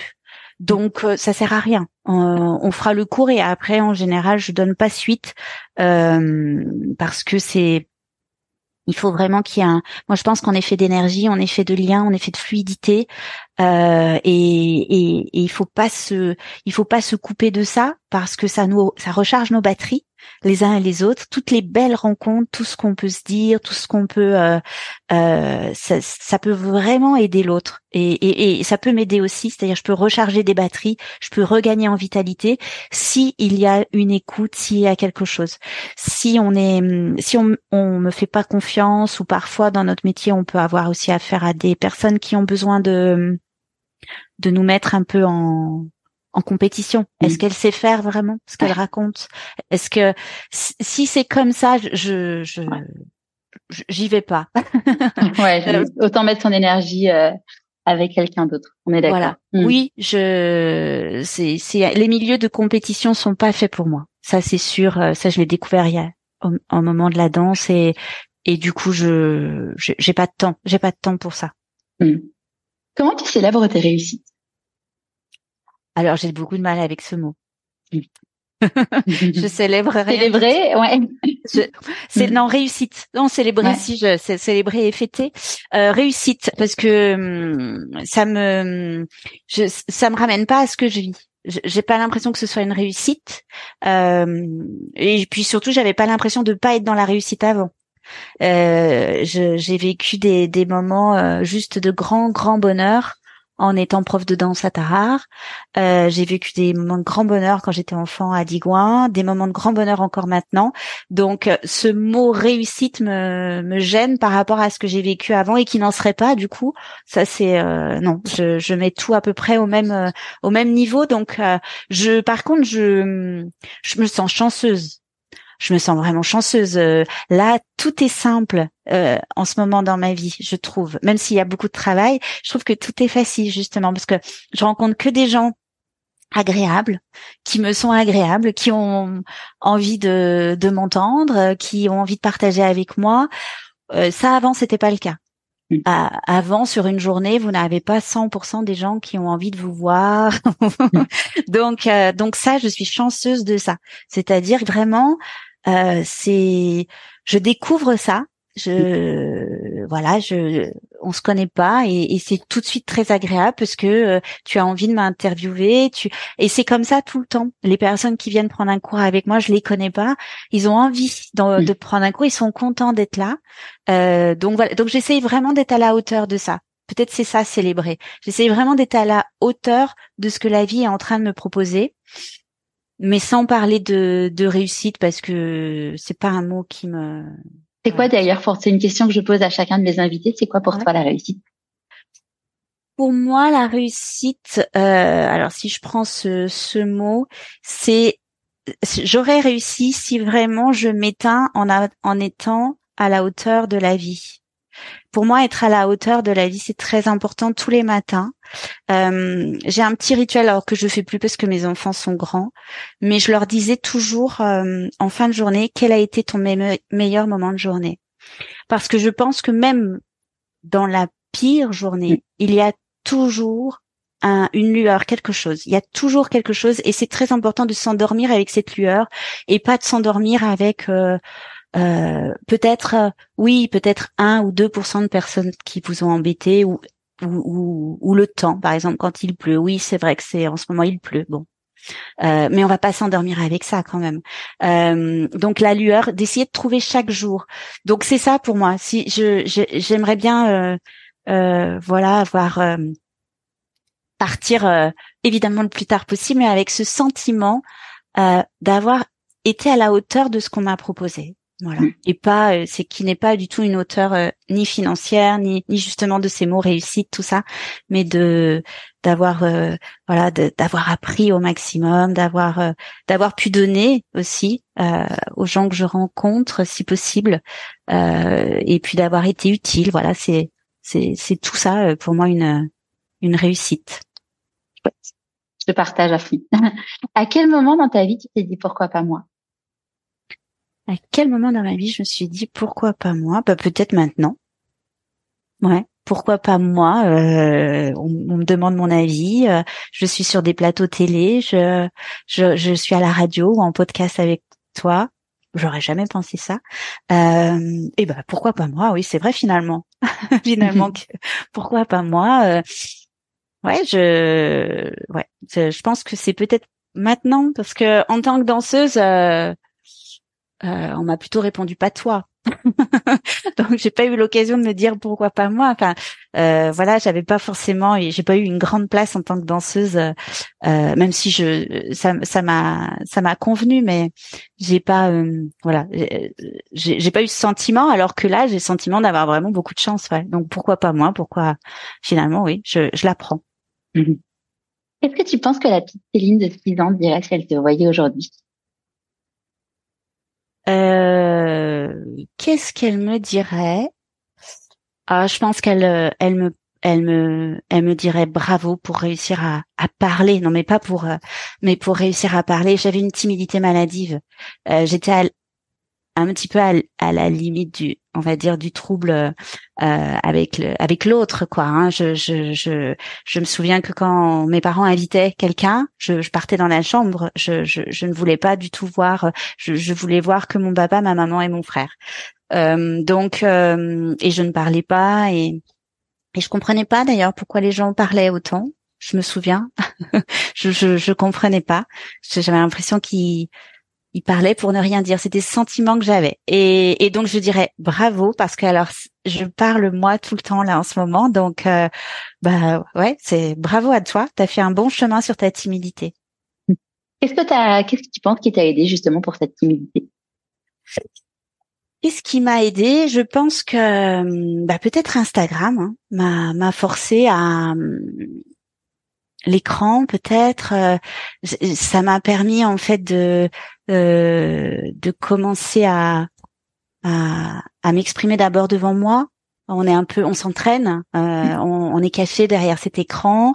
Et puis après de, de s'oublier un peu. Enfin je pense que c'est Instagram qui qui qui m'a aidé qui a été peut-être une une une thérapie aussi parce qu'on est surexposé. Euh, alors moi qui suis, euh, moi je suis timide pour parler. J'ai jamais été timide puisque j'ai fait de la scène et corporellement je n'ai jamais été timide. Mais c'était les mots. En fait, j'arrivais pas à, à, sortir les, les mots. Donc euh, donc ça doit être un mélange de l'enseignement aussi qui m'a obligée euh, euh, à, à sortir de cette timidité. Mais soyons encore prudents parce que je ne suis plus timide parce que je parle de mon travail. Euh, si je suis dans une dans un endroit où il y a beaucoup de monde où euh, où on ne parle pas forcément de la méthode Céline Roy, c'est pas encore très fluide. c'est pas encore euh, voilà, je, je suis à l'aise quand même dans les petits groupes, euh, voilà, et puis un peu caché euh, derrière ma méthode. Mais ce qu'on fait aujourd'hui me fait beaucoup de bien sur ma timidité. Tu me fais parler, tu jamais j'ai parlé de mon enfance ou jamais j'ai je donc et, et, et finalement on se dit bah oui pourquoi pas ça c'est finalement c'est chouette aussi de parler de ça. Hein. c'est un peu plus intime et et c'est pas et c'est pas grave. C'est c'est comme si la, la timidité emmenait aussi beaucoup de pudeur de donc donc voilà donc je pense que c'est tout ça qui qui aide et qui et je te remercie parce que c'est finalement très libérateur aussi pour ma petite personne. Avec plaisir. Dans la vie, on dit que quand on fait des choix, il y a des renoncements. C'est quoi du coup tes renoncements toi aujourd'hui? Alors là, je sais pas. J'ai pas l'impression d'avoir renoncé. Euh, il doit y en avoir forcément. Si on fait des choix, il y a des renoncements. Euh, non, je, dirais renoncer à danser, mais j'ai pas cette sensation, comme je te disais, c'est pas vraiment un renoncement. Je, n'en ai plus envie, enfin plus comme ça, plus de cette façon-là. Euh, ah si, je pense que j'aurais aimé peut-être. Euh, euh, je suis très proche de mes enfants, mais mais encore une fois, il a fallu. Euh, je suis toujours rentrée tard de mon travail. Il a fallu qu'elle s'occupe beaucoup seule. Euh, donc, euh, donc peut-être c'est ça. J'ai, été obligée, euh, euh, comme je ne voulais pas lâcher ni mon travail ni ni le je voulais avoir des enfants. Donc et c'était pas forcément facile. Donc donc peut-être j'aurais aimé avoir plus de temps pour elles. J'aimerais encore en avoir plus maintenant parce que même si elles sont grandes j'adore être avec elles. J'adore être voilà je, je trouve que c'est tellement c'est tellement chouette. Euh. D'ailleurs, j'ai failli en objet, tu disais, qui me représentait. Euh, j'ai failli dire aussi une photo. J'ai derrière mon portable, j'ai une photo. Toujours, c'est toutes les trois. Et, et cette photo, voilà, c'est le seul objet qui me quitte pas. Euh, voilà. Et, j'aimerais bien être un, peu plus, voilà, un peu plus présente avec elle, un peu moins bousculée. Tu disais que tu, tu avais eu la garde, enfin, la, la responsabilité de tes filles de, de très tôt. Mm-hmm. Oui, oui, euh, j'ai malheureusement divorcé très tôt. Elles avaient euh, deux et cinq ans. Voilà, donc euh, donc on s'est on s'est retrouvé un peu un peu seul. Mais tu as réussi à. C'est enfin pour moi c'est important de le dire parce qu'il y a beaucoup de femmes qui se retrouvent seules et et maman de maman de d'enfants et, mm. qui ont la garde et qui se disent non mais mais enfin en tout cas je peux pas vivre mes rêves je peux pas vivre ma vie mais en fait euh, si c'est possible de faire les deux oui. bien sûr ouais bien sûr c'est possible après ça demande aux enfants forcément d'être plus autonomes on on, on a comment euh, on, a instauré aussi des règles euh, forcément de confiance parce qu'on peut pas être sur les mêmes modes d'éducation. Quand euh, euh, souvent je leur disais attention, vous êtes deux, je suis seule en face. Donc quand vous attaquez, c'est voilà, moi je suis qu'une, hein, donc c'est ça, ça, fait plus mal que quand on est deux à recevoir. Donc donc il faut, enfin il faut, il n'y a pas de il faut d'ailleurs, chacun fait comme il, comme il peut. moi j'ai eu vraiment beaucoup de chance. J'ai j'ai deux filles qui sont alors évidemment, je suis leur maman, donc je vais les retrouver que des qualités. Mais elles, elles, euh, j'ai eu quand même beaucoup de chance. Quand elles étaient petites, je leur disais euh, euh, le feu brûle. Elles, elles, elles n'allaient pas. elles me croyaient. Voilà, il brûle. Ah, maman a dit qu'il brûlait. On n'y va pas j'ai plein d'exemples comme ça. Donc euh, c'était plus simple que quand vous avez des enfants qui vont toujours aux limites pour voir. Qui te pour, euh, voilà, c'était pas mon cas. J'avais j'avais j'ai vraiment eu deux jeunes filles qui étaient euh, même ados. maintenant elles ont 20 et 23, mais qui étaient qui étaient sages, qui étaient voilà qui qui sortaient, qui qui ont sûrement fait des bêtises évidemment, mais qui je, je, leur ai fait confiance et ça a marché. Donc mais ça ne pouvait être que comme ça. On, on, peut pas de toute façon, euh, on peut pas être partout. C'est quand vous êtes au travail, enfin, on peut pas être partout en pleine conscience. Et moi, c'était très important d'être. Euh, j'essaie de d'être pleinement présente à ce que je fais. Donc, quand j'étais au travail, j'étais au travail. Quand j'étais avec mes enfants, j'étais avec mes enfants. Donc, euh, donc ça, il faut que ça ne peut se faire que sur une relation vraiment de confiance.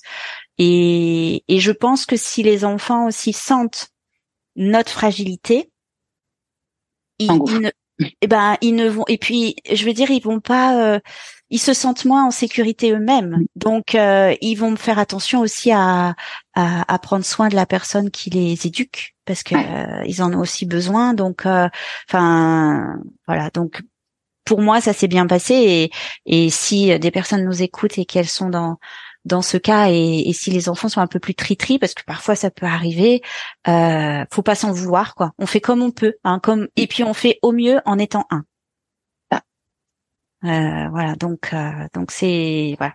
Mm. c'est pas tous les jours euh, facile et, et courage. C'est quoi la plus grande difficulté que tu as eu à traverser?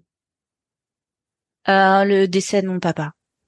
Je crois que c'est vraiment je crois que c'est ça. Je c'est moche. Euh, c'est un truc, euh, voilà, ça fait partie de la vie, mais euh, mais je trouve que c'est moche. C'est pas très. C'était quand C'était il y a neuf ans. il est décédé en 2014. et oui, c'est pas. Non, c'était dur. Enfin, je, je, je, trouve que c'est dur. On a, on a un peu envie de les voir partir, même si c'est dans l'ordre des choses. En effet, c'est nos parents, mais il est décédé quand même assez tôt. Il a, il avait 64, euh, ouais, 64, je crois. Euh, à peine, 64 ans et et avec, euh, il a été malade très longtemps, donc euh, je trouve que c'est, enfin moi qui approche euh, la cinquantaine, il est tombé malade, il avait 57 ou 58 quoi, donc donc euh, voilà, je trouve que c'est euh, c'est des épreuves qui sont euh, qui sont qui sont pas qui sont pas faciles parce qu'on enfin moi j'avais envie de le garder avec moi, mais ça c'est très égoïste, mais mais mais voilà, je trouve que c'est vraiment la seule chose parce qu'après le reste tout est tout peut être changé. Euh, quand vous divorcez, c'est un choix. Ce sont des personnes qui veulent plus vous voir ou vous qui vous qui, qui voulez plus partager leur quotidien. Donc ce sont des choix. Euh, la mort de quelqu'un, vous la choisissez pas, vous la vous subissez et, et, lui non plus la choisit pas. Enfin, je trouve que c'est voilà, c'est c'est plus difficile à, à encaisser que que voilà que que, que le divorce que j'ai pu euh, que j'ai pu traverser. Hmm. C'est quoi les plus grandes peurs que tu es dans la vie? Mmh. Je sais pas non plus ça.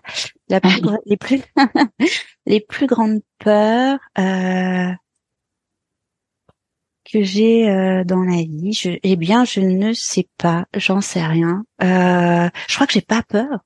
Enfin, non, je crois que j'ai pas peur. J'ai, j'ai pas ce sentiment d'avoir peur. Peut-être, souvent je dis, de plus être autonome en vieillissant.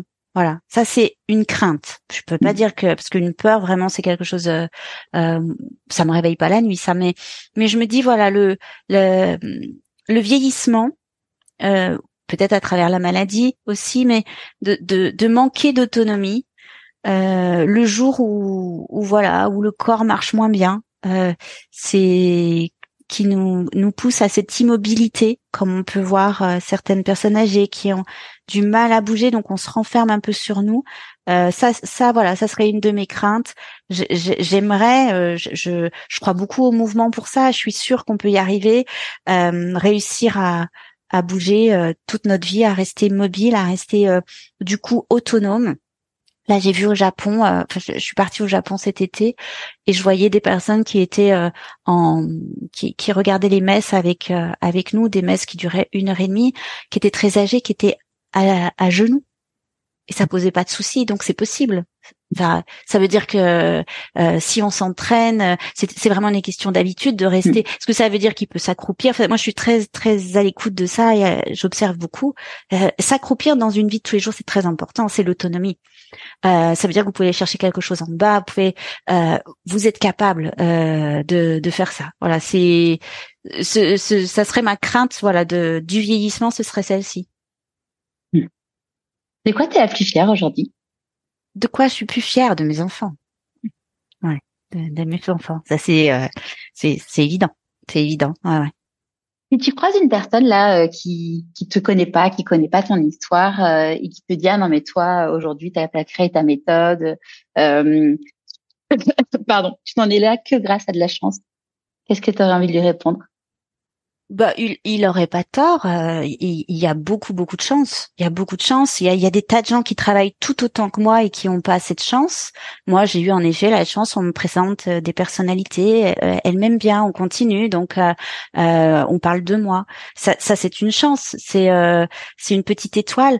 Ensuite, ensuite, il faut, il, je pense que je bénéficie de, de chance et et, et, je fais en sorte que d'être à la hauteur de cette chance voilà par mon travail par euh, je, je, je je crois pas au mérite parce qu'en effet on, on mérite tous. Et puis euh, euh, je, je vois bien qu'il y a des profs qui travaillent tout autant qui qui sont sûrement euh, excellents peut-être bien meilleurs que moi euh, voilà, je, je moi j'ai en effet de la chance. Il a, il a raison. J'ai de la chance et, et, ce mot chance ne me ne n'est pas péjoratif pour moi. La, voilà, c'est vivre est une chance en fait, de toute façon.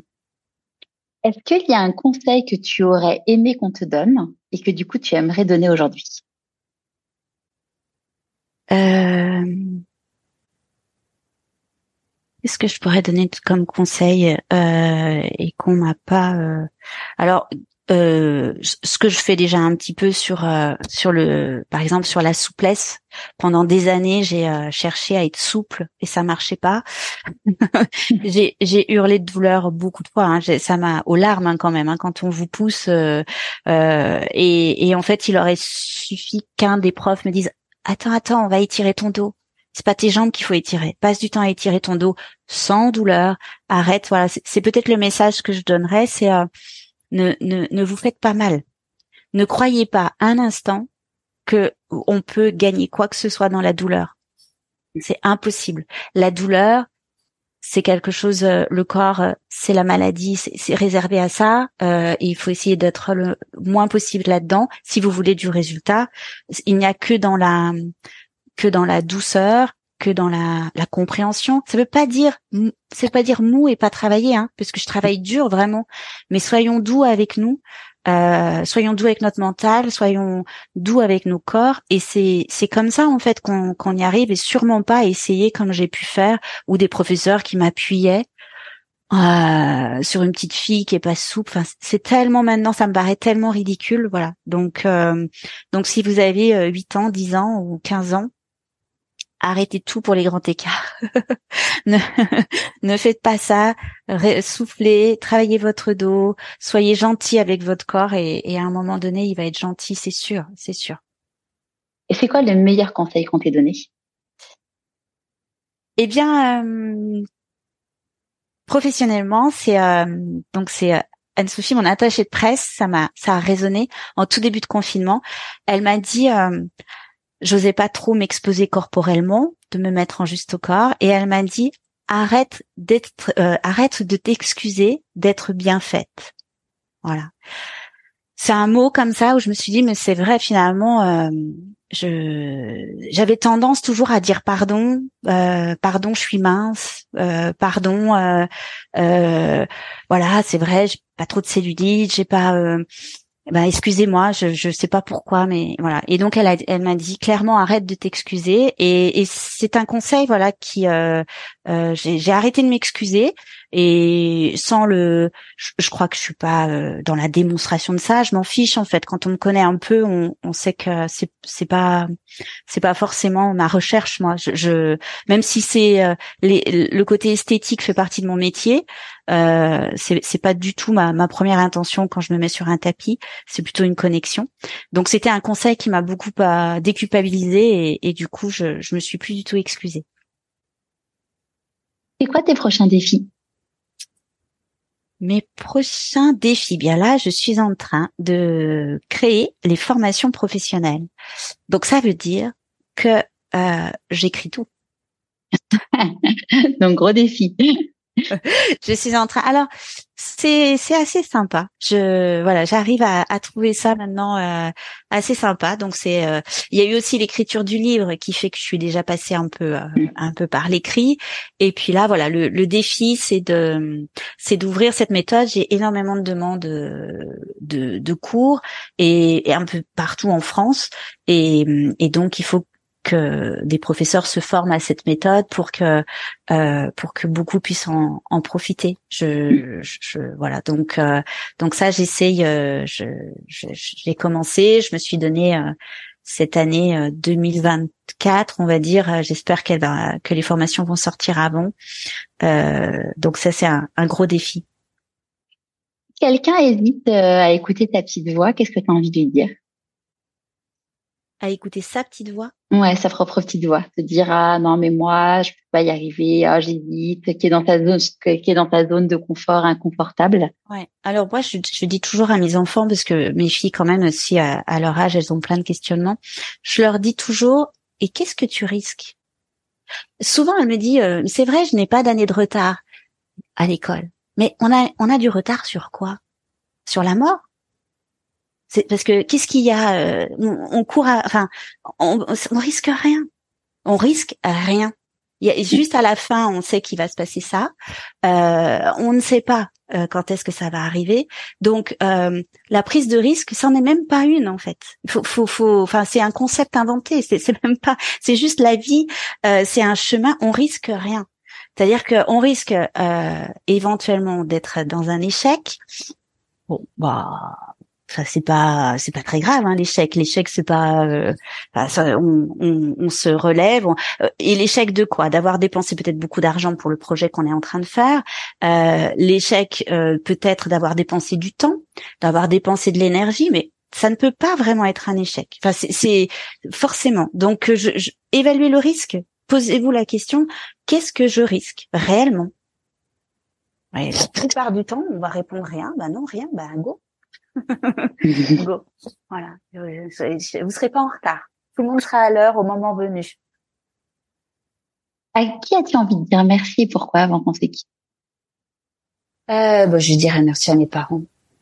Ouais, c'est euh, c'est quand même la, je dirais la, la base. Voilà, c'est c'est eux qui euh, c'est eux qui ont fait euh, euh, ce que je ce que je suis. Euh, moi, je m'en rencontre tous les jours parce que souvent les personnes avec cette exposition, cette surexposition, on, me demande souvent comment je le je le vis. Et en fait, je, je, crois que je le vis très bien par rapport à tout ce que mes parents ont, ont mis à l'intérieur de moi pendant pendant toute mon toute mon enfance. Je je suis complètement complète sans tout ça. Je sais pas si je suis bien claire, mais en fait, je suis complète. Je, je suis quelqu'un de, de complète. Donc, j'ai pas besoin d'être vue. J'ai pas besoin de. Je suis très heureuse. Je suis vraiment ravie que ça arrive. Je suis ravie pour la méthode, mais je sais que moi, ça ne me rend pas, ça ne me remplit pas plus. Euh, je, je suis complète et je suis sûre qu'on est complète que grâce à nos parents. Enfin, ce qui, alors, euh, si euh, si on a eu des parents qui étaient euh, euh, déficience, je pense qu'on peut se compléter aussi euh, peut-être euh, nous-mêmes par des rencontres, par des parents de, je dirais, d'adoption, des rencontres, des amis, tout ça, on se construit. Voilà, c'est, mais c'est le, le, plus grand merci évidemment, c'est forcément, forcément à mes parents et puis après le, la, vie quoi. Merci vraiment d'être, d'être en vie. Peut-être que comme mon, quand je suis née, mon espérance de vie était à trois semaines. Euh, du coup, je, je porte peut-être ça. Je suis juste contente d'être là. c'est déjà euh, très très chouette, le plus longtemps possible. Pour toutes les personnes qui veulent euh, du coup en savoir plus sur toi, je, je mettrai les liens sur le blog euh, pourquoi pas moi.co. En attendant, est-ce que tu veux nous dire où est-ce qu'on te retrouve? Sur Instagram, du coup. Sur Instagram, voilà, Céline Roy Off. On me retrouve aussi un petit peu sur Facebook, même si je suis moins, je suis moins présente, mais il y a une page euh, euh Céline Roy. Je m'en suis occupée il y, a, il y a peu de temps, donc on est un petit peu moins euh, nombreux. Il y a une page sur Facebook pour ceux qui ne, voilà, j'ai reçu un compte LinkedIn, euh, le site internet donc centre